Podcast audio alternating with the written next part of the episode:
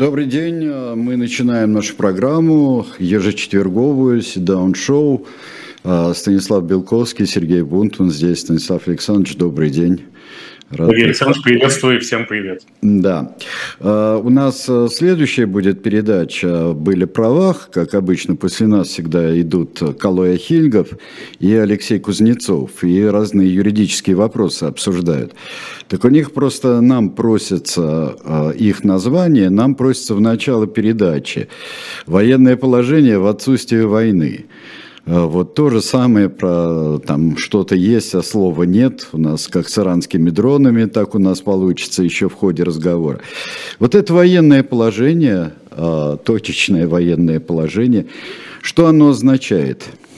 Для... Оно означает, во-первых, что э, теперь можно использовать все виды и типы войск на территории Украины на четырех аннексированных четырех аннексированных регионах, в том числе можно использовать и солдат срочной службы, потому что это не какая-то горячая точка за пределами Российской Федерации с точки зрения Кремля, это защита Родины, а Родину должны защищать все. Так, Тут это первое. В военном положении сказано, что оно вводится в связи с угрозой территориальной целостности России вооруженным путем. Да даже, по-моему, там написано, что были нанесены удары-то по нашей территории. И вообще... А, ну, разумеется, и теперь, собственно, Россия должна готовиться к любым формам проявления, может готовиться к любым формам проявлением ответа, о чем мы сейчас минут с минуту спустя скажем. А пока скажем, что, естественно, военное положение используется для усиления контроля над верноподданной Россией, которая в период частичной могилизации с 21 сентября оказалась не настолько лояльна своей власти, насколько ожидалось. И все-таки сообразно моим, а не Валентины Ивановны Матвиенко представлениям, люди больше бежали в военкоматы, чтобы их поджечь. Или от обреченности, полной выученной беспомощности, как вот прогремела на этой неделе история сотрудника Гознака господина Большакова, 31 года от роду, который, имея бронь, как и все сотрудники Гознака, зачем-то пришел с этой бронью в военкомат и был немедленно мобилизован, несмотря на бронь. То есть было еще раз доказано, что просто не подходи, не приближайся к военкомату. Если ты туда уже попал, живым не выйдешь. То есть обязательно поедешь отмирать на украинские фронта. Вот. И тут, э, естественно, это хороший повод, введя режим повышенной готовности в 26 регионах российского Мейнленда и Хакленда, не, не, не примыкающих непосредственно к театру боевых действий, сделать то, что было сделано во время ковидного карантина. То есть можно использовать любые ограничительные меры, все, все во имя человека, все для блага человека. По старому анекдоту про Леонида Ильича Брежнева. Да, мы даже знаем имя этого да, человека. Даже да. этого человека я знаю, да. Леонид Ильич это зеркало, как, как говорил в другом неизвестном анекдоте про генерального секретаря. И, соответственно, э, так же, как во время COVID-19 в 2020 году, э, дополнительные полномочия делегированы регионам. При этом в вопросах, которые к их сфере компетенции не имеют вообще никакого отношения, то есть к силовым, поскольку силовики давно-давно, еще в начале нулевых годов, время первой антифедеративной реформы Владимира Владимировича Путина, выведены из, из какого бы то ни было подчинения и зависимости от региональных властей. А с другой стороны, конечно, никаких дополнительных материальных ресурсов региона тоже не получит, потому что считается, что губернатору и так хорошо. Если он стал губернатором, то, во-первых, ну, откаты же у нас меньше 50% нашей экономики рост за распилы, откаты и заносы не бывают когда наступает момент, когда не надо вредничать, а надо делиться, как говорил ныне покойный экс-министр финансов России Александр Яковлевич Липшиц. А во-вторых, всякий губернатор же не просто так оказывается на своем посту, как Сергей Иванович Пургал. Вернее, если он там оказался просто так, то потом вот с ним может случиться то же самое, что Сергей Ивановичем Фургалом, если он вдруг неожиданно решил, что источник его легитимности – это народ региона, его жители. Не, не, не. Источник легитимности Кремль, а представляет неформально Кремлю кандидатуру на губернаторский пост та или иная влиятельная бизнес-группа у этой влиятельной бизнес-группы денег дофига, к тому же тратить их на Западе теперь не на что, надо тратить на себя, поэтому почему бы ей не поддержать финансового губернатора. Но лучший способ – это, как всегда, в российской экономике современного образца переложить все расходы на население то есть непосредственно на людей. Вот Людмила Борисовна Нарусова, член Совета Федерации, мама Ксения Анатольевна Собчак, сказала, что неожиданно э, выросли цены в пять раз на бронежилет да, значит, с 35 до 170, да, кажется. А, а, а, сказать, кроме того, сухпайки, которые выдаются а, в Санкт-Петербурге и Ленинградской области мобилизованным, это наборы из эконом-класса Аэрофлота, кажется, которые собрали сердобольные стюардессы. Это не то, что Аэрофлот или, какой- или какой-то другой авиаперевозчик их выделил. Поэтому тут спасение утопающих – дело рук самих утопающих, и самообеспечение могилизованных – это дело рук и ног и семейных бюджетов. Поэтому тратиться регионы дополнительно не будут потому что всегда есть, так сказать, кому заплатить дорогому, недорогому россиянину. Он всегда найдет последние деньги, чтобы заплатить за себя, потому что не в наших буржуазных традициях заниматься накопительством и наращивать потребление во время, во время военного положения. Ну да, нам это глубоко чуждо. Ну а что же будут, э, что же э, будут так вот на вскидке могут делать региональные губернаторы, как бы они ни назывались? На, на скидку, они будут, как и во время ковида, э, проверять людей, все ли хорошо. Но вообще это большая победа федеральных силовиков. Потому что федеральные силовики в последние недели и месяцы были теснимы другими влиятельными фигурами, типа Евгения Викторовича Пригожина и Рамзана Ахматовича Кадырова. Их единомышленников, которые давно наточили не один десяток зубов на этих силовиков, и на Минобороны, и на ФСБ. Выяснилось, что ФСБ не владеет информацией и не может предотвращать, предотвращать теракты даже на таких знаковых объектах, как Крымский, он же Керченский мост. А Минобороны, в общем, проиграл войну. Так, минуточку. Но тут, и тогда встал вопрос, озвученный в разных терминах, но совершенно одинаково по смыслу, и господином Пригожиным, и господином Кадыровым, и много еще кем, господином Кадыровым, и много еще кем, что в России 5 миллионов силовиков подтексте дармоедов который умеет только крышевать бизнес и создавать несуществующие угрозы с их последующим разоблачением. И почему вы не направить, как сказал Рамзан Ахматович Кадыров, 2,5 миллиона силовиков, половину из них, на фронт, или 40% сотрудников частных охранных предприятий, которых 800 тысяч, количество которых нарастает на 15-20% в год. И там бы они создали такую армию, сказал господин Кадыров, естественно, в порядке особого сарказма и цинизма, перед которой не устояло бы и все НАТО, вместе взятое. И тут федеральные силовики теперь знают, что им на это ответить. В стране введено военное положение, ну, правда, в отдельных регионах, а в других другие режимы чрезвычайного толка и режим повышенной готовности, и здесь они нужны прямо на местах. Они нужны для обеспечения режимов военного положения и повышенной готовности. Поэтому на фронта им отправляться никак нельзя. Им нужно предотвращать теракты в местах повышенного скопления граждан, от магазинов до школ. Им нужно выявлять крамолу и пресекать ее заведомо. Им нужно, конечно, круглосуточно сидеть в социальных сетях, где, собственно, культивируются призывы к насилию и отрицанию существующего строя и ценности развитого путинизма. Поэтому плох тот силовик, который не проводит хотя бы часов 16 в сутки в социальных медиа типа «Одноклассники» и ВКонтакте, где, как известно, сидят самые мощные террористы. Я помню, когда в 2014 году начиналась гибридная мировая война, mm-hmm. и когда началась заваруха на Донбассе, то э, министр внутренних дел тогдашней Украины Арсен Борисович Чаваков транслировал через Facebook, Facebook всякие свои месседжи, сообщения и послания, адресованные сепаратистам ну, то есть фактически российской агентуре. А, на что ему отвечали разные знающие люди, что сепаратисты не читают этих посланий, поскольку они сидят ВКонтакте. Тут хороший силовик всегда знает, где террорист сидит, а террорист сидит именно там, естественно, где его ловит хороший силовик. Ну, не говоря уже о том, что Владимир Владимирович Путин, анонсируя военное положение, прямо заявил, что Украина создала на российской территории разветвленный банд подполья. И хотя российские спецслужбы не смогли помешать этому, но, по крайней мере, теперь они должны разгромить этот банд подполья. Я думаю, у них уже целые списки людей, пригодных к э, провозглашению банд подпольем есть. Здесь невольно или вольно вспоминается э, культовый роман Джона Ле Карре «Портной из Панамы», то есть я думаю, что, так сказать, создать банду террористов, э, в том числе используя каких-то людей, уклоняющихся от мобилизации, узников, мест лишения свободы или пациентов карательной психиатрии всегда можно. Ну да, а потом можно, конечно, еще старые добрые э, французско-революционные советские амальгамные процессы, когда берется там один убивец и куча к нему прицепом там. Э, людей. Это тоже хорошо. Причем у нас еще а провокаторство, оно просто развито как нигде э, было. И исторически у нас вообще Россия, если не столов, то а, агента-провокатора, в общем-то, Россия вполне так сородина. Ну, Россия такая страна, где сама жизнь является формой провокации. Да, потому что если ты где-то появляешься на поверхности, начинаешь что-то говорить и делать, это, в общем, может выглядеть весьма двусмысленно. А, как, как было сказано в классическом произведении советской сатиры, лучше прикинуться ветошью и не отсвечивать. Ну да, и не отсвечивать, да. А что, э, вот, собственно, э, военное положение как таковое, в строгом смысле слова, оно введено в четырех э, украинских местностях, то есть которые этих присоединены к Российской Федерации. Что это будет означать, например, такой области, как Херсонская, сейчас находящаяся для России в совершенно подвешенном состоянии?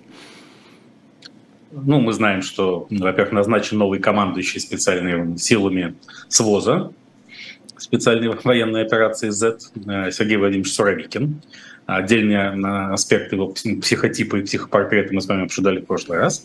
Но на этот раз он дал, наконец, программное восьмиминутное интервью, которое было принято патриотической общественностью с восторгом новый Гоголь явился, помните как? Да, да, да, да, да, да. Здесь, так сказать, новый Лебедь явился, причем, а, причем даже не совсем черный, хотя для проекта Афро России, который сейчас культивирует, черный Лебедь как раз подошел бы идеально в качестве образа генерала ведущего с собой войска, и, может быть, даже Евгений Викторович Пригожин после Солярия мог бы, так сказать, вполне предстать в этой роли. Нет, ну а... тут у нас, э, я прошу прощения, но генерал Суровикин вполне себе так э, при, при очередном фотошопинге, он в себе и Диамин Дада так вот такой нормальный, вполне так. Да, ну, ну, в общем, гусь, гусь Суровикину не товарищ, безусловно. В общем, э, Сергей Владимирович э, ну, не произвел на меня такого лебединого впечатления, даже лебеди с человеческим лицом. Он как-то что-то бубнил такое э, монотонное себе под нос и явно суфлера. При этом там текст был как-то слеплен на скорую руку, поэтому там были какие-то смысловые перепады между тем, что положение на фронтах тяжелое, вообще-то русские и украинцы один народ. Это все то тоже напоминало такие юморески Михаила Михайловича Жванецкого в исполнении Аркадия Исааковича Райкина, так сказать, а вот тут у нас, так сказать, там дизель украли на заводе, а вот еще что расскажу. А вообще то, что неожиданно все хотят, э, так сказать, единомышленники Владимира Владимировича Путина и Сергея Владимировича Суровикина объявить русских и украинцев одним народом, при том украинцы абсолютно против, я бы даже не сказал, что русский за. Это все, даже в русском народе довольно маргинальная точка зрения. Навело меня на мысль, что надо сделать вот такое, так сказать, опять же, тут много литературных произведений напрашивается в, эпоху своза. А, и, конечно, еще «Солдат Швейк» этих времен не написан. Я даже думаю, не заняться ли этим на досуге. Но тут напрашивается что-нибудь типа повести такой мистического триллера о эм, э, докторе Жекелеве и пане Гайдуке, э, который, сказать, только сюжет наоборот. Не как в Джекиле и Хайде, а э, господин Жекелев пытается доказать пану Гайдуку, что они одно и то же лицо. А пан, пан Гайдук ему сильно сопротивляется. И потом эта история выясняется в суде, и тут уже можно вести капку с процессом, ремейк. Угу удастся ли доказать, что это одно и то же лицо, хотя не два разных человека. Ну, хороший постмодернистский да, ну, заход такой, да, отличный, да. да. Э, анонсировал сложные, непростые решения, из которых, видимо, главное непростое решение – это вывод российских войск из Херсона и эвакуация населения Херсонской области в преддверии то ли начинающегося, то ли не начинающегося наступления вооруженных сил Украины. И тут же все заговорили, что вот, а, так сказать, вызревает тактический ядерный удар, многократно реченный через Владимира Владимировича Путина и его формально-полуформальных спикеров. Но потом э, всякие околокремлевские пол, полувластные источники нас обрадовали. Не будет ядерного, тактического ядерного удара, потому что найден новый гениальный план. Нужно разрушить каскад ГЭС на Днепре. А начать нужно, конечно, с Каховской ГЭС. И то, что, по-моему, Сергей Владимирович Суровикин уже говорил о том, что а, проклятые украинцы собираются это сделать. А, Причем это настойчиво повторяется очень многими людьми вокруг СВОЗа. А, так что становится, уже закрылись подозрения несколько дней назад, не хочет ли сама Российская Федерация немножечко обрушить Каховскую ГЭС и затопить Херсонскую область, после чего ситуация перейдет совершенно в другое измерение.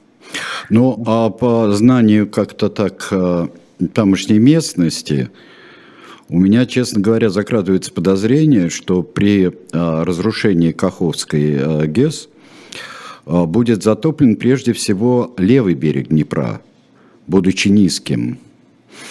А левый берег Днепра – это как раз а, та территория, которая вот сейчас куда эвакуируется ну, как, э, частично и население, и российская во, во, во всей этой системе утечек не только о подрыве Каховской ГЭС, ведь на чем построена система утечек и вбросов, что для того, чтобы принудить Россию к капитуляции, Россия все-таки, принудить Украину к капитуляции, это была оговорка по Фрейду, прошу прощения, Российская Федерация не будет применять ядерное оружие, то есть не последует японскому Ой. прямую, а э, движимая величайшим милосердием ее властителя Владимира Владимировича Путина просто э, обрушат такие каскад Днепровских ГЭС. Причем киевскую ГЭС, видимо, и водохранилище трогать не будут, поскольку все-таки мать городов русских надо беречь в расчете на то, что когда-нибудь туда сапог русского солдата, вынутый из Индийского океана, будет водружен. А начнут с Кременчугской ГЭС. И когда, значит, э, обрушится плотина Кременчугской ГЭС, будет затоплена половина Украины, и здесь уже капитуляция Украины станет неизбежной. А то, что будут затоплены также регионы, формально включенные Путиным в состав Российской Федерации, ну, есть уже ремейк Максима Климента Ефремовича Ворошилова «Мамки новых нарожают», вода высохнет. Вода высохнет. Да. Ну, всякое обновление человечества, как мы знаем, требует большого потопа. Ну да. А, да, а я не знаю, кто там будет строить ковчег или вообще как там будет. И, и, и э, всегда э, на нынешнюю территорию Турции придется приплыть к Арарату все-таки. Ну, да, тут, тут, тут обильные политические последствия, потому что, видимо, Раджеп Таип Эрдоган со своей стороны тоже немного пострадает. Ну да. обрушивать каскад электростанций. Причем, э, надо сказать, что в Украине вообще по поводу опасений по поводу этого каскада ГЭС высказывались уже много лет. Я следил за этой полемикой еще 10-15 лет назад.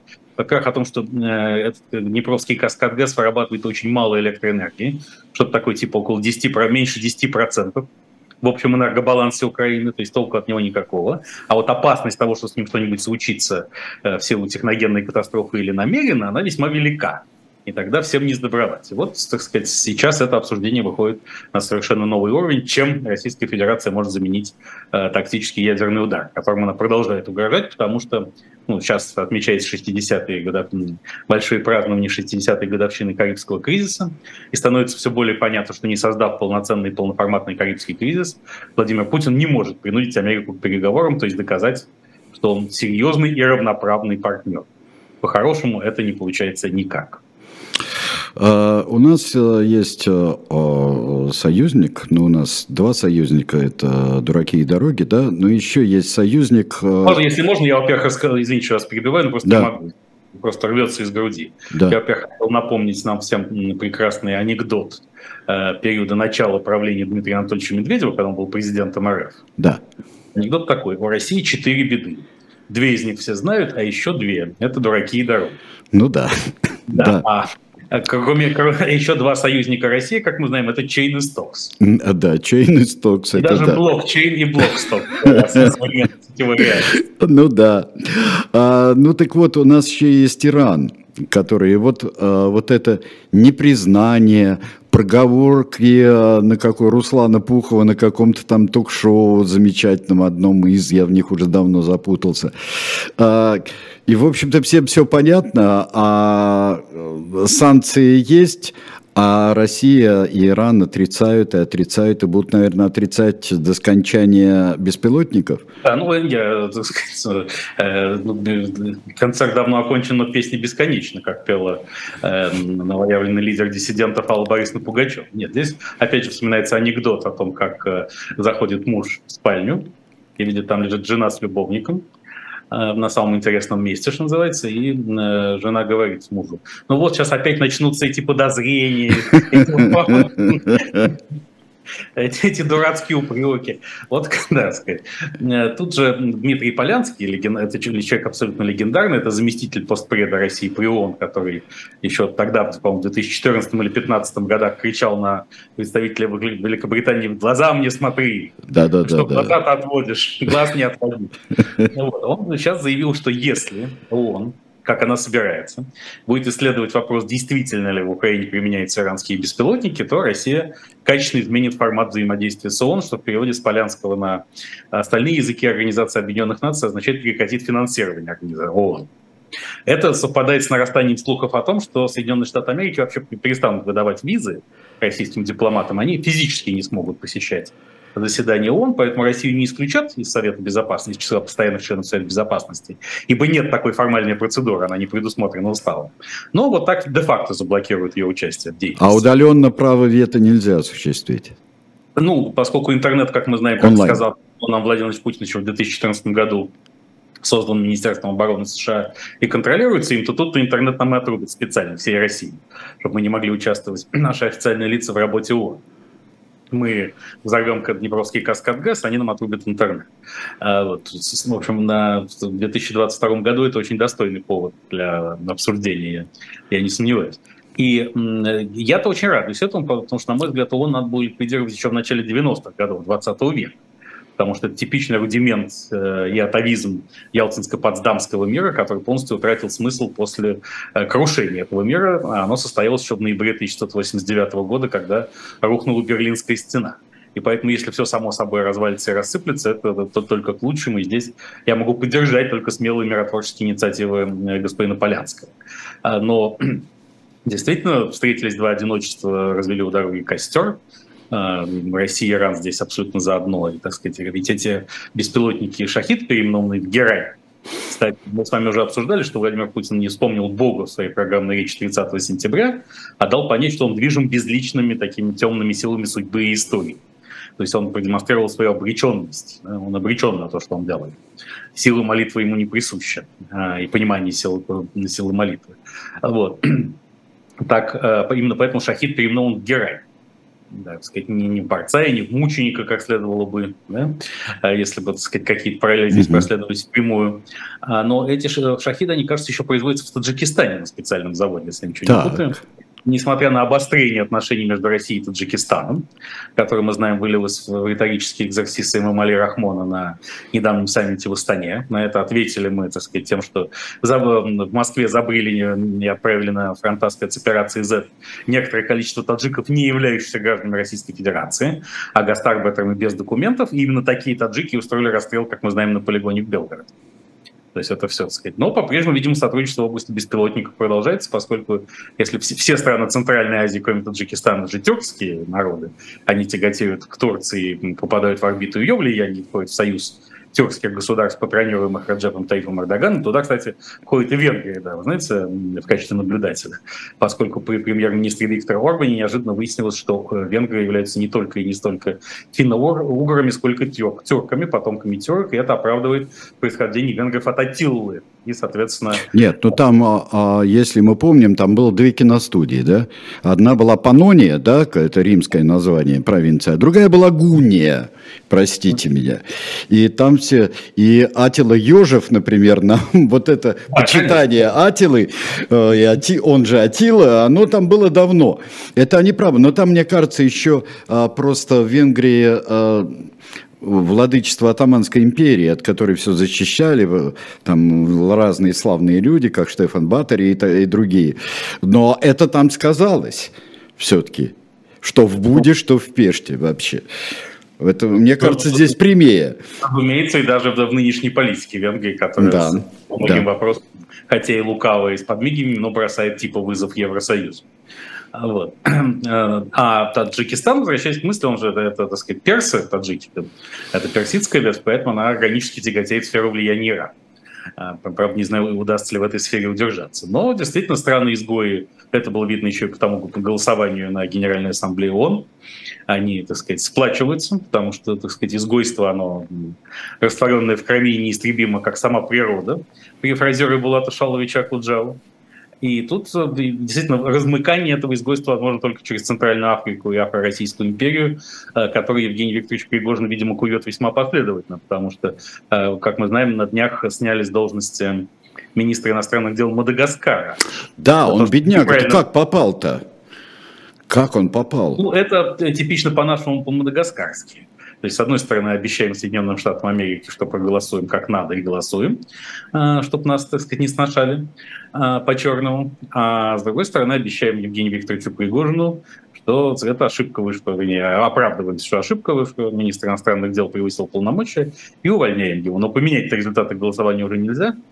Вот это и есть многовекторная политика, которая демонстрирует нам братские Мадагаскары. Мадагаскар, молод... они, они молодцы, они, а, они ведь не совсем а, Африка, там полуиндийское население, там чудесная страна. Поют ну, как грузины по... даже лучше иногда по мере того, как Афро-Российская империя будет коваться, возможно, так, сказать, так, так и будет получен выход к Индийскому океану, наконец, в соответствии с конструктивными мечтаниями Владимира Вольфовича Жириновского, многие прогнозы и планы которого реализует на сегодняшний день Владимир Владимирович Путин. Кстати, об Африке. Да. Не дали, как вчера была лицейская годовщина очередная, Александр Сергеевич Пушкин. Ну, это неправильно, конечно, но мы так привыкли, потому что это, это немножко позже, на, все-таки на 12 дней. Ну, тем не менее, 19 октября не пропьешь, там же написано в, в главе массы стихотворений. Ну, да, да, да, да. Африканского, африканского классика. Ведь вы, вы ну, не будем придираться, это правда, да. Просто в контексте Афро-Российской империи личность Пушкина важна втройне. И занимаясь своим любимым занятием, ненавистным Алексею Алексеевичу Венедиктову самоцитированием, я скажу, что обнаружил здесь свою программную статью о политической философии Пушкина, от 6 июня 2014 года. Это исторический день, потому что это годовщина операции Оверлордс была а, в Нормандии, высадки союзников э, и юбилей. И тогда Владимир Путин после несколько месяцев полного охлаждения отношений с Западом, обусловленного аннексией Крыма и заварухой на Донбассе, прибыл, был приглашен и прибыл отмечать этот Оверлорд. И как раз это совпало днем рождения Александра Сергеевича. И я подумал, что надо действительно а, Пушкин сформулировал э, все политические приоритеты русского человека. Что основные любимые идеи русского человека в политике и в общественной жизни – это самозванство и побег. Да, можно, так сказать, во-первых, объявить себя кем-то не тем, а, то есть э, вообще как бы доминирующая идея – это идея инобытия, потому что наличное физическое бытие в этом мире никакого русского человека не устраивает даже приблизительно. Нужно инобытие. А инобытие слагается из самозванства и побега, и поэтому, сказать, вот и Борис Годунов, и все остальное, много, а, много еще чего, да, где самозванцы оба, и Борис Годунов, и Григорий Отрепьев, и кто из них больше, еще большой вопрос. А, и, но со временем, изучая психоанализ, я понял, что самозванство и побег – это вообще тяготение к инобытию, свойственно всем людям, а не только русским. Это перестало быть, в моем понимании, русским, э, исключительно русским свойством, хотя в России, естественно, имеет свою специфику в русской цивилизации. И это просто был повод еще раз поговорить о мета-России, мета-вселенной. Потому что бизнес метавселенной – это, собственно, построен на продаже пропусков и на бытие. Путем самозванства, поскольку вместо тебя действует твой аватар – и побега, поскольку ты оказываешься в реальности, которой как бы рядом с тобой нет, но с тех пор, как ты в ней оказался, она становится для тебя абсолютно э, наличным бытием, и грань между инобытием и бытием стирается. Вот я продолжаю изыскание в области мета-России, куда должны переместиться из э, ледяного плена евразийского Хартленда представители русской цивилизации, э, которые призваны будут ковать совершенно новые содержательные основы русского человечьего общежития, выражаясь словами Владимира Владимировича Маяковского, на фоне развала Путинской империи. А когда-нибудь это будет? Это будет, будет, ли, а, будет ли книга, или будет это наоборот какой-то в метавселенной что-то будет, где все можно посмотреть все ее свойства, когда она дойдет просто до своего совершенства теории? Разумеется, да. Заглянуть в прекрасную мета-Россию будущего. Конечно. А, это, безусловно, нам удастся и получится. А, и тут Э, э, пришли данные о том, что пока метавселенная у Марка Цукерберга не очень получается. Совокупная аудитория его этих социальных медиа, Фейсбука, WhatsApp, Инстаграма 3,5 миллиарда людей, то есть половина человечества. А в метавселенной у него пока постоянных пользователей 400 тысяч, то есть как-то скандально мало. Но вот тут как раз русские вольются в это дело и, в общем, возьмут контрольный пакет метавселенной. И здесь, наконец, то, что не удалось Владимиру Владимировичу Путину в этой вселенной, удастся нам в той. Вот мне кажется, так нужно организовать политическую конкуренцию в современной России вокруг нее. Ну да, боюсь только, что может появиться еще альтернативная метавселенная и появиться труд о множественности э, метавселенных – ну, так, а, исходя из философа Льюиса там, и так далее. Наша, наша мета-Россия, безусловно, сказать, это совершенно отдельное нечто. Я, кстати, одна из важнейших задач э, для мета-России – это реформирование русского языка. А, Нужно...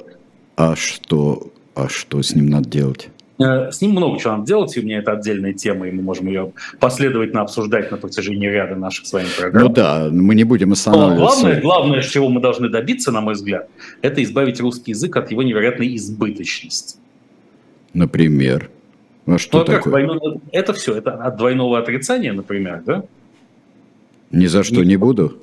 Да, ни за что не буду. Да. Э, нет в других языках. Э, в самом случае, э, в романах германских нету. А до колоссальной власти прилагательных, которые главенствуют над существительными де-факто.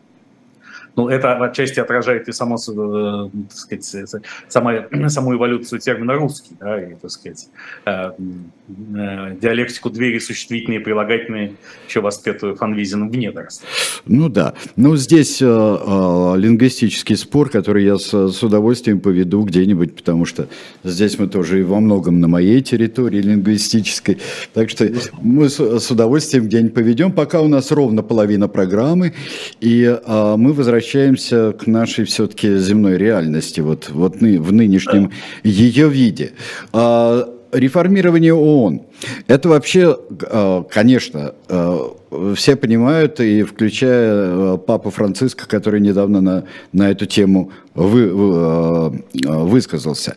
Но дело в том, что, например, вот вам и тот самый пересмотр итогов Второй мировой войны, о котором говорили все, там, от Путина до Мединского. Да. Вот, вот скажут, вот, вот он пересмотр, вот против чего мы боремся. Нет, ну он действительно надо ликвидировать, потому что она соответствовала именно Ялтинско-Потсдамскому миру. Поэтому если э, человечество не хочет вернуться туда и заключить с э, Владимиром Владимировичем Путиным Ялту 2.0, а оно явно этого не хочет, особенно сейчас, то ДО надо распускать, и у меня есть альтернативный проект, о котором я уже говорил, наверное, да, все да. Это Организация Авраамического Единства. Нужно вспомнить о том, что мир э, ну, определенная часть мира должна быть единой именно в альянсе авраамических религий. И довольно примечательно, что Авраамово соглашение, которое модерировал Дональд Трамп и делал их руками своего зятя Джареда Кушнера в 2020 году, это очень важный прорывный проект, каким бы фриком ни казался нам сам, бывший президент США, ныне наращивающий, э, набирающий обороты и всерьез претендующий вновь на Белый дом. Э, кстати, тут помимо Илона Маска, который становится отдельным политическим игроком э, с той или иной мерой успешности, тут еще и Канье Бест, великий рэпер Е, тоже становится большим политическим игроком.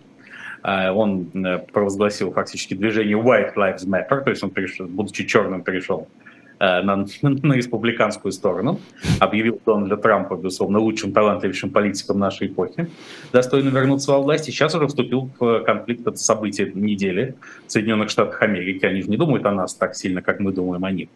Они все о себе больше заботятся. И вот в США главное событие – это то, что семья Джорджа Флойда, помните, Джордж Флойд. Да, конечно, да. Задушник, который «Я не могу дышать», да. задушник полицейским Дереком Шавеном, так сказать, на чем возросло движение БЛМ, Black Lives Matter, а он, так сказать, подал иск к Канью Весту на 250 миллионов долларов, потому что Канью Вест заявил, что Джордж Флойд вовсе умер не от удушья полицейского, а от передозировки фентанила. И, может быть, ну, это ходившая версия. Да, Вообще, это среди трампистов это ходило как... Да, сейчас, да, сейчас это уже Канью Вест, и сейчас, если говорить о том, как все это касается нас с вами и ситуации на украинских фронтах, то отчасти впрямую. Потому что сейчас уже идет речь о том, что если республиканцы выигрывают промежуточные выборы в Конгресс, э, то, значит, э, э, спикером Палаты представителей, возможно, ставит, станет Кевин Маккарти. Это сейчас лидер республиканского меньшинства. И, как сообщает нам издание «Политику» буквально сегодня, Кевин Маккарти сторонник ограничения помощи Украине. И тем самым в скобках начала какого-то переговорного процесса с Российской Федерацией. Конечно, это не изменит позицию Джозефа Байдена и Белого дома, но будет на нее влиять, поскольку все-таки это уже парламентское большинство и так далее. А главный для Главный для Владимира Путина в этом смысле год – это 2025. Не случайно он предложил на саммите в Астане объявить его годом победы над нацизмом. Потому что он очень рассчитывает, что или Дональд Трамп, или полный единомышленник его, Дональда Трампа, в январе 2025 года станет президентом США, и тут этот человек войдет в прямые субстантивные, как любит говорить Владимир Путин, переговоры с ним о мире. Поэтому ему как бы день простоять, да ночь продержаться. Но в любом случае Владимир Владимирович всегда доказывает, что главный объект его и вожделения, и ненависти – это, конечно, Америка. Он ведет диалог именно с ней о чем бы он ни говорил, о чем бы он ни думал, что бы он ни предпринимал. И провоцируя Карибский кризис, он, конечно, мечтает именно о американских объятиях. Ну да, а, и все это, конечно, то, что расчет на то, что или Европа замерзнет, или американцы а, прекратят поддерживать Украину, или во всяком случае, но это все как говорили в моей молодости, дримзы. Это все дримзы товарища Путина все-таки. Да, конечно. Тем больше Европа замерзать не собирается. Всего, так сказать, Урсула фон дер Ляйен которую Дмитрий Анатольевич Медведев обвинил в коррупции при закупке э, вакцин Pfizer сегодня в своем телеграм-канале, ну, потому что с точки зрения российской правящей элиты все должно быть бизнесом, и за всем должны стоять какие-то шкурные интересы, опять же, в рамках концепции распила, отката и заноса. Да? Э, заявила, что Европа сократила зависимость от российского газа на две трети. Еще недавно казалось, что это займет несколько лет, а это за него всего 8 месяцев. И, в общем, нет оснований не верить. Олаф Шольц, канцлер ФРГ, заявил, что Германия непосредственно полностью э, избавилась от российской газозависимости. В этом смысле совершенно не обязательно восстанавливать северные потоки, и, так сказать, неважно, будет ли э, турецкий хаб. А оказывается, еще нашлись неожиданные деньги для того, чтобы компенсировать рост цен на энергоносители. Они нашлись в антиковидном фонде Евросоюза.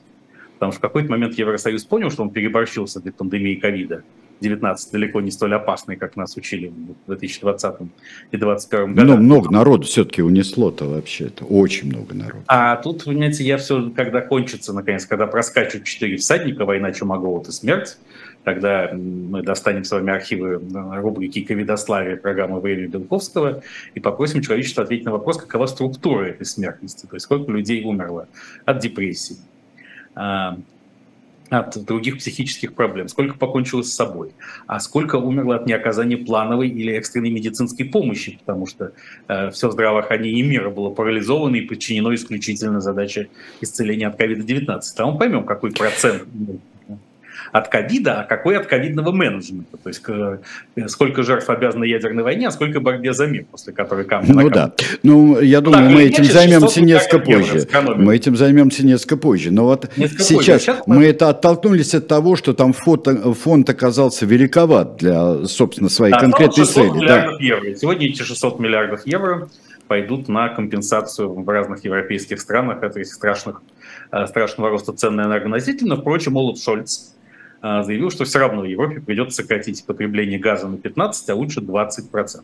Это происходит на фоне, как мы знаем, а, продолжающихся обстрелов критической инфраструктуры Украины, и в Украине тоже, так сказать, перебои с электроэнергией, поэтому призывают всех резко сократить потребление, особенно с 7 до 23.00. Вместо троллейбусов на линии выходят автобусы, и сегодня, 20 октября, особенный день экономии электроэнергии. И что я хочу философски сказать по этому поводу что вся эта, весь этот период смены эпох, перехода от эпохи просвещения к эпохе возвращения, четыре всадника а, приносят человечеству неизбежные позитивные результаты, которые рождаются из этого горнила лишений и страданий. Вот как COVID-19, ковидный карантин, который, на мой взгляд, был большой управленческой mm-hmm. тем не менее, показал нам ценность дома, а, важно, да, что сказать, насколько важен тебе твой дом, из которого ты не можешь убежать при определенных обстоятельствах. А, если дорог тебе твой дом, да, убивать не надо. Я к этому не призываю ни в коем случае. А, насколько важна э, среда обитания, ее качество, и что совершенно не обязательно постоянно перемещаться по миру. Свобода перемещения важна, но она не более важна, чем гармония в той точке, в которой ты живешь и действуешь постоянно. А так и война показывает нам, что человечество перейдет неизбежно к новой, новейшей философии потребления, когда э, необходимое важнее избыточного. И то, что человечество сокращает потребление и бедные украинцы сокращают прямо сейчас, это в известной степени необратимый процесс. Так и останется после войны отчасти. И это мы наблюдаем совершенно неумолимые, неумолимые элементы хода истории. А, все-таки а, есть один, там, один из нюансов военного положения, который вводится хоть на нескольких э, субъектах, в нескольких субъектах федерации, то вообще какие бы то ни было выборы отменяются. Если все это надо ночь простоять и день продержаться до выборов Трампа, то свои, в общем-то, выборы никакие не произойдут. Ну, они не, не произойдут в этих четырех регионах. где. Не, не, нет, там, там просто если хоть на где-то у нас э, федеральные выборы, которые, э, ну, при того же самого президента Российской Федерации в 2024 году, они не могут произойти, потому что у нас в четырех регионах, простите меня, военное положение. Ну и слава богу. Я не, до конца не уверен, что с юридической точки зрения это именно так, но я целиком за, потому что, наконец, эта фейк и профанация будет упразднена ну, так сказать, какая, наконец, весь мир увидит, что никаких выборов в России нет. И Россия не сможет, Кремль не сможет заявлять, что у нас проходят абсолютно честные и свободные выборы. Поэтому это еще, еще один очень позитивный э, и промежуточный, правда, итог спецоперации Z. А, ну вот и, и, и будет тогда сохранившийся правитель ВВ Путин, сохранившийся, просто он, э, так как нет никаких выборов, э, но даже не исполняющий обязанности, просто он продолжает и продолжает, поскольку в нескольких точках, ну мы еще не знаем, что там будет, в нескольких точках есть военное положение, то действительно, а как быть с тем, что в принципе вот эти регионы, где военное положение, можно и вообще потерять за это время, до пришествия, до второго пришествия Трампа? Можно, конечно. Ну, так именно поэтому Владимир Владимирович будет наращивать Карибский кризис. Он же хочет с Соединенными Штатами Америки договориться, чтобы они ему упростили эти регионы. Э, сказать. Вот Илон Маск говорит о каких-то повторных референдумах. Так или иначе, это входит в пакет, поэтому так быстро и аннексировано. А мы с вами помним, помним кроме всего, ну, самое, самое примечательное, что э, в Кремле все это время будет сидеть американский шпион, как мы с вами говорили. Помните? В прошлый ну, да. раз. На этой неделе эта версия подтверждается уже абсолютными путинскими лоялистами, сторонниками существующего строя спецоперации Z. Потому что была опубликована программная статья, например, выдающегося экономиста Сергея Юрьевича Глазьева. О, да. Который, в свою очередь, эта статья была на сайте Царьград и я просто не могу отказать себе в удовольствии процитировать ее чуть-чуть, потому что э, там перечисляется, чего добились США, э, затеяв руками Владимира Владимировича Путина, это впрямую не утверждается, на это прозрачно намекается, спецоперацию Z. Они добились консолидации практически всех стран Запада против России. Общее число недружественных нам стран, указывает Сергей Юрьевич Глазев, достигло 49. Полного подчинения политической элиты европейских стран влиянию США – полное вытеснение российского экспорта своими альтернативными поставками нефти, газа и других товаров. Тут золотые слова, потому что сколько ни строй, э, то газовый хаб в Турции – с Россией, как поставщиком газа, Европа иметь дело уже не через этот хаб, ни через какой другой не будет. А Реджепу Тайпу Эрдогану этот э, хаб нужен для аккумуляции других всяческих потоков. Восточного Средиземноморья, газ шельфа Кипра, Израиля и Ливана, которые тут провели демаркацию морской границы и поделили газовые месторождения. Газа Катара, если будет построен трубопровод как альтернатива катарскому СПГ. Газа Азербайджана, Ирака, чего угодно, только mm-hmm. не Россия. Дальше идем формирование антироссийского общественного мнения мировыми СМИ, арест российских государственных валютных резервов на более на полтриллиона, прецеденты создания законодательной основы для конфискации э, активов российских физических и юридических лиц общим объемом более триллиона долларов, рост производства военной техники и высокотехнологической продукции, поставляемых странами НАТО в замещение отправляемой на Украину техники советского производства. Здесь надо отметить, добавить к Сергею Юрьевичу, что спецоперация Z приведет к гигантскому переделу рынка вооружений, и спрос на российские вооружения резко упадет. Консолидация населения Украины на антироссийской почве, резкое ослабление московского патриархата. Э, и дальше Сергей Юрьевич говорит, если предположить, что арестованные российские активы будут э, конфискованы, то чистая прибыль США и их союзников за вычетом кредитов Украине, вообще всех-всех-всех расходов составит полтриллиона долларов. В краткосрочном плане США добились своих целей при нулевых затратах и без потерь, если не считать гибели нескольких сотен наемников. Так что э, да, вот с, этим нам жить, э, Сергей Александрович, понимаете, это тут уже Сергей Юрьевич Глазев ведь до определенного момента считался близким к Николаю Платоновичу Патрушеву, секретарю Совбез. а, может, что, а может он им и остается? Этого мы не знаем. И даже продвигался там определенными кругами на пост председателя Центробанка. Так что видите, какие уже люди признают э, Владимира Путина американским шпионом. А может быть, это тенденция? Э, тенденция, однако, как говорился в известном анекдоте про да. Чукчу. Кстати, да. Роман Аркадьевич Абрамович оседает сейчас в Стамбуле и покупает дом на Босфоре. Это так, к слову, пришлось. Э, неподалеку от газового хаба, чтобы вдыхать соответствующие ароматы. Но э, тут ведь еще Евгений Викторович Пригожин создает какую-то параллельную метавселенную политическую реальность. Он строит линию Пригожина в ДНР и ЛНР явно предназначенную для обороны, видимо, от, от других присоединенных украинских регионов, то есть от Запорожской и Херсонской областей, и формирует народное ополчение в Белгородской области. Не территориальную оборону, а народное ополчение. То есть они называют просто параллельную силовую вертикаль, э, в общем, по параллельное войско. Он вновь собрал рассеянные войска и нам со стен Путивля угрожает. Вот пока мы здесь рассуждаем, Ли Страс ушла в отставку. Просто да. взяла, да и ушла.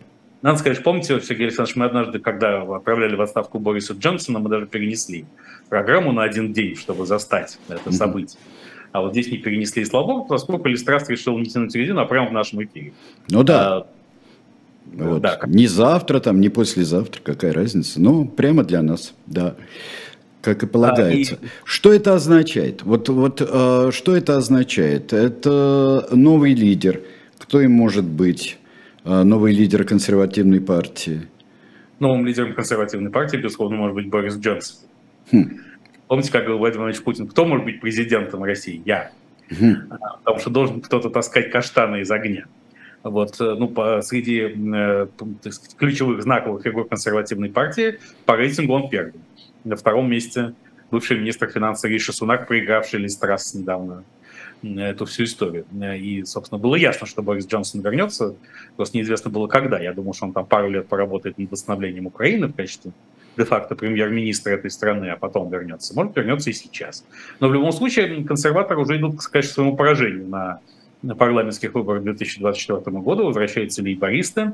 И сейчас будет главное содержание эпохи – это долгий мучительный процесс осмысления Брексита что важнее для Великобритании, идентичность отдельной самостоятельной силы, которая не подчиняется Германии, потому что это невозможно ментально, затруднительно ментально, или всякие ништяки, которые предоставляет членство в Евросоюзе, включая доступ в тот самый нерастраченный антиковидный фонд в 600 миллиардов евро, из которого теперь будут компенсироваться дорожающие энергоносители. В общем, все это большой концептуальный спор. И для того, чтобы его выдержать на позициях Брексита и английского э, сепаратизма от континентальной Европы, здесь, конечно, нужен политик уровня Джонсона, потому что при всех к нему претензиях, а мы помним, что он ушел в отставку по причинам морального свойства, покрывал э, там, приставучего гея Харассера, своего так сказать, близкого соратника, проводил ковидные вечеринки, когда они были строго запрещены. Ну, да. Но на масштаб, на, на оценку масштаба его политической личности и способности как формулировать, так и принимать сложные и сложнейшие решения, это пока что никак не повлияло. Отсюда его популярность собственной партии, которая никуда не рассосалась. А, в течение недели, как объявляют, в течение недели должны будут выбрать нового лидера консервативной партии. И э, э, Сунак не может все-таки быть, да? Ну, мы, может быть, министр финансов Джереми Хант, только что назначенный. Хант, может быть. Сунака вполне может быть. И, конечно, министр обороны Бен Уоллес. Бен это Уоллес почти... это вообще... Но он ведь из тех Уоллесов-то ведь. Он действительно... И, он из тех Уоллесов, он и... Из поляков и славян. Как. Из шотландского полка он вообще там служил, э, так что он Уоллес, который еще раньше Роберта Брюса. Да, в, в каком полку служили. Да. Бен Уоллес максимальный компромиссный. Он, кстати, ездил на днях в Вашингтон обсуждать вопрос об ответном ударе в случае применения России тактического ядерного оружия или подрыва Днепровского каскада ГЭС, а в Москве тем более в ответ на, на все это и на поездку Бена Уоллеса в Вашингтон активно готовится к э, американским ударам, расчищают бомбоубежища, и теперь мы знаем, что делают в московских больницах операционные рядом с бомбоубежищами. Э, по указанию Департамента здравоохранения Москвы, а в 52-й больнице, вот мы узнали сегодня, где нет отдельного бомбоубежища, операционное делается, делается в подвале. Там будет импровизированное бомбоубежище. Так что хоть Сергей Семенович Собянин частичную могилизацию прекратил, но теперь от, от ней он перешел к его подготовке к чему-то худшему. Ну, вот странное ощущение, конечно. Если уж они размахивают бомбой, э, то, с одной стороны, если они размахивают бомбой, то пускай готовят бомбоубежище, пусть действительно хоть чуть-чуть позаботиться о гражданах, если вдруг какая-то ответка такого типа прилетит. А, а с другой стороны, ведь все же это, честно говоря, всю эту муть собачью можно было ведь не делать.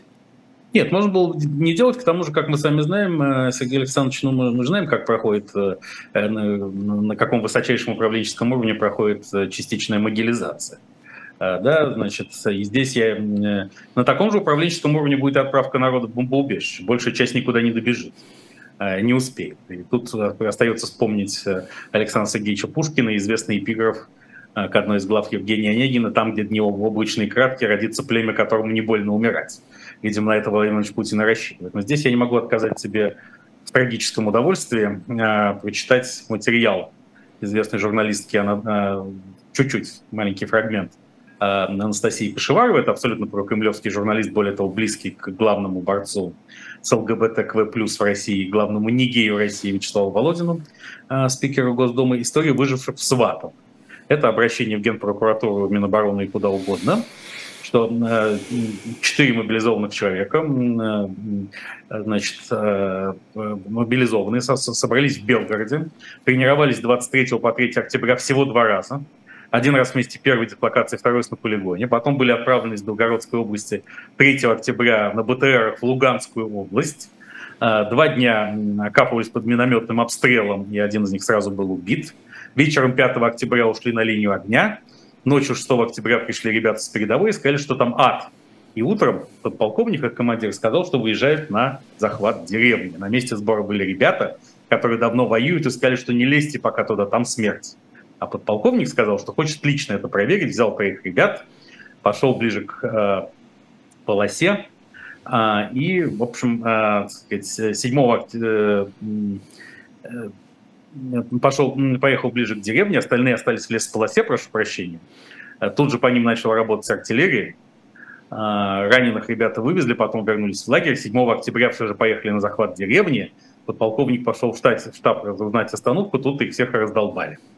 А, и, так сказать, э, командир получил контузию и сказал, ребята, хотите жить, бегите домой, это приказ. Не буду этот ад описывать. Э, э, из всех выживших мобилизованных, вот четверо не захотели бежать э, из большого количества, вернулись в Белгород в воинскую часть, им некуда уйти. На них стали кричать, обзывать дезертирами, приезжала прокуратура, опрашивала, командиры опять их шлют обратно, хотя они числятся на учениях. Это длинная тирада лишь к тому, что мы можем ожидать и как будут, будет организована, если что, гражданская оборона во время исполнения главного российского задания – стать объектом тяжелого удара со стороны НАТО. Но, впрочем, Владимир Владимирович Путин, конечно, считает, что повышая ставки, он все-таки убедит американских партнеров ничего такого не делать и смириться с поражением Украины, потому что жизнь человека на Западе слишком высока. И мы видим действительно, что значительная часть отрядов э, всяких европейских и американских элит склонна и готова к переговорам. Но, естественно, это не отражает позицию нынешних правителей Европы, которые все менее к ним склонны, ибо все-таки вспоминаем, что политика умиротворения агрессора никогда еще в мировой истории не приводила к позитивному результату для того, э, кто умиротворял. А, но тут вот начинается Тут ведь э, надо умиротворять и надо как-то договариваться, потому что все-таки ядерное оружие. Все упирается в ядерное оружие. А ничего других аргументов не осталось. Э, энергетический шантаж как-то хромает на обе ноги. Продовольственный шантаж, правда, продолжается, потому что Россия грозится выйти из зерновой сделки. То потому, что якобы взрывчатку для Крымского моста вывозил зерновоз. Правда, Реджеп Таип Эрдоган, видимо, положил конец этим рассуждениям, поскольку ему самому зерновая сделка очень нужна. А, он еще пока, сказать, не устроил маленькую победоносную войнушку с доставкой э, десятков тысяч мигрантов в Грецию и на Кипр, но, так сказать, пока он больше концентрируется на роли миротворца и получает бенефиты от, от поставок российского газа, сказать, скидки, отсроченные платежи до 2024 года и так далее. И саму идею турецкого хаба, которая будет выгодна всем, кроме Российской Федерации, с нами все равно здесь э, дело иметь никто не будет. Э, ну так что же остается, если остальные карты уже биты? Остается, если вместо тройка, семерка, вместо туза дама. А, значит, остается ядерное оружие и идея Карибского кризиса. И, так сказать, в, в этой игре Владимиру Владимировичу придется идти до определенного конца. Я, я сейчас не верю ни в какой глобальный ядерный конфликт, поскольку, на мой взгляд, Господь Бог не принял решение ликвидировать нашу Землю, иначе не, не было бы признаков и очертаний наступающей эпохи. Но что-то типа тактического ядерного удара, чтобы доказать, что Путин не блефует, это все не исключено, к сожалению. Если мы вспоминаем Карибский кризис, то при разрешении Карибского кризиса – никто из них ничего вот такого, что вожделеет сейчас Владимир Владимирович Путин, э, не произошло, никто не получил, ни Советский Союз, ни Америка, не получил ни новых территорий, там, ни какого-то двойного голосования в ООН, а, ну, я не знаю, ну, придумайте все, что хотите, а, ни раздела сфер влияния, потому что они уже были, и так, статус-кво сохранился, только отвезли, убрали козу, ту самую, а коза это были ракеты в, на Кубе, и в так, в общем, достаточно негласно убрали э, ракеты в Турции. Ничего, потому что э, здесь, если он хочет карибский кризис, то это значит, что он должен остаться со статус-кво. Это не карибский кризис. Это какая-то ерунда получается он э, и хочет остаться статус-кво. Именно поэтому аннексировал территории и уже включает их понятие статус-кво. Украинские территории, так же как энергетическое сотрудничество с Европой и обмен замороженными активами. Это для него есть статус-кво. Но его карибский кризис, тот карибский кризис, был действительно кульминацией соревнований двух систем в рамках mm-hmm. биполярного мира. Двух идеологических систем, из которых потом одна проиграла холодную войну, а другая выиграла выиграла во многом потому, что с 80-х годов не четко опиралась на авраамические все эти основания своего существования, бытия и сознания. А здесь мы живем в рамках программы саморазрушения одного физического лица. Это никакая не идеологическая конкуренция. Нет, двух... конечно. И Этого поэтому, не было ни у Хрущева, ни у кого. Поэтому, поэтому это гораздо опаснее. Та ситуация не была суицидальной, была попытка избежать катастрофы. Здесь складывается все больше впечатление, нет попытки ее избежать, что катастрофа является вожделенным выходом для крысы, загнанной в угол. С чем рождается термин «крысные линии». Можно ли перейти к крысные линии, продвинувшись туда, в темный угол? Да, красные линии. Ну, кстати, вот я как-то все время дергаюсь сейчас, когда я слышу про биполярный мир. Что-то, мне кажется, в этом деле психиатрически нездоровое что-то Нет, такое. Нет, ну, часто никакого биполярного мира быть не может, кроме как в коллективном сознании российской Вот-вот, да. Маниакальный мир и депрессивный мир. Маниакальный мир мы видим на экране российских телевизоров, а депрессивный мир, когда телекамеру отключают потому что большинство этих спикеров э, обалдевают немножечко от того, куда таки движется дело. Потому что то, что казалось еще недавно фейком, вот всякие тактические ядерные удары или подрыв каскад Днепровских ГЭС, вдруг неожиданно выясняется, что не фейк. Ну да. Это но... самое страшное для всех. Но то, что, что Путин будет... Но то, что Путин будет упираться до конца, а что он считает концом, а никому из нас неизвестно. Ну, вот, кроме того, а, а, конца... Да, кстати, Хочу заметить, что в рамках программы развития российского автопрома у нас на, на улицах появятся китайские автомобили танк. Танк. Танк. Да, и вот, наконец, так сказать, будет мечта, то есть автомобили танк в одном лице, в одном флаконе. Это мечта, конечно, Сергея Владимировича Суровикина, который еще командовал танками э, в августе 91 Там были БМП, а вот э, очень, а, БМП. На, очень на этом товарищи настаивают, которые говорят, да, там да. не было танков. Ну и что? Были БМП. Ну и да. что? Да. А пользуясь случаем, пока еще ничего страшного не случилось, я призываю всех провести, ну, помните, хороший анекдот был, как э, человечество готовится к э, падению какого-то мощного метеорита, призванного и способного уничтожить Землю. Там англичане сидят в баре, французы там, проводят время с дамами, а в Советском Союзе стоит пыль столбом, и везде висят лозунги «Выполним пятилетку за три дня». Вот пока еще ничего не случилось, обязательно подписывайтесь на эксклюзивный телеграм-канал Белковский, который ведется искусственным интеллектом и который является моим Белковским главным информационным спонсором. Поэтому, если что-то я знаю про этот мир и какими-то знаниями и аналитикой могу вас порадовать, то благодаря телеграм-каналу Белковский, на который всех призываю подписываться. Ну да, в общем-то, для меня это тоже источник знаний. Оказывается, у нас с вами Станислав Александрович, в общем-то, близкий источник знаний получается. Да, кстати, к вопросу об источнике знаний, вы, значит, теперь на этих вот разговорах о важном, мы, кстати, даже поговорим о футболе в следующий раз. Да, тогда. обязательно. Вместо как патриотических, патриотической части рекламируется Росатом, mm. э, и, так сказать, атомная энергетика и личность Сергея Выделеновича Кириенко, который, как мы знаем, патронирует общество знания. Ну да. Господи, общество что? Так что любите Кириенко, источник знаний. Ну да, общество с претенциозным названием знания. Вот, а, спасибо большое. Я, кстати говоря, хочу еще анонсировать одну вещь, а, потому что мы сегодня много говорили о юбилее Карибского кризиса. А, наш Никита Василенко, замечательный ведущий книжного казино, наш продюсер, ну вы его прекрасно знаете, он сделал дивную игру, я ее уже попробовал. А, в, там бот такой в Телеграме есть. А, и когда можно себя поставить на место а, Кеннеди или Хрущева – и там дальше вот совещать тебе предлагают решения, тебе предлагают какие-то вещи. А, действительно, и можно принять ответственные или безответственные решения, которые тебе предлагаются, и выйти или не выйти из Карибского кризиса. Ну, практически тоже в миниатюре вариант метавселенной. Да, Поэтому... это замечательная совершенно вещь. Я уже так, э, я сыграл за Кеннеди, ну вот в перерыве сейчас буду играть за Хрущева, наверное. Сейчас у нас военное положение отсутствия войны у Калоя Хильгова Алексея Кузнецова. Потом, кстати говоря, Никита Василенко вот прямо вам и а, в эфире прямо и презентует эту игру. В 17 часов он будет вслух и эхо, потом а, особое мнение Артема Троицкого в 19. А вот в 18 будет будет тараканище против автора. 1906 год. Ну, это, это прямо-таки кафра Российской империи. Абсолютно. По версии Андрея Николаевича Ларионова, Валентин Борисович Юмашев начинал карьеру дворником на дачу Корнея Чуковского, это так оно и есть. По версии Ларионова там он был завербован КГБ. Так что тут вот как раз все эти африканские страсти, не Ой, только потрясающе. но и Корней Иван Чуковский у нас воплощает. Потрясающе. Это у нас 18 часов с Алексеем Кузнецовым в программе «Не так». Все, спасибо большое большое. Спасибо всем. До свидания.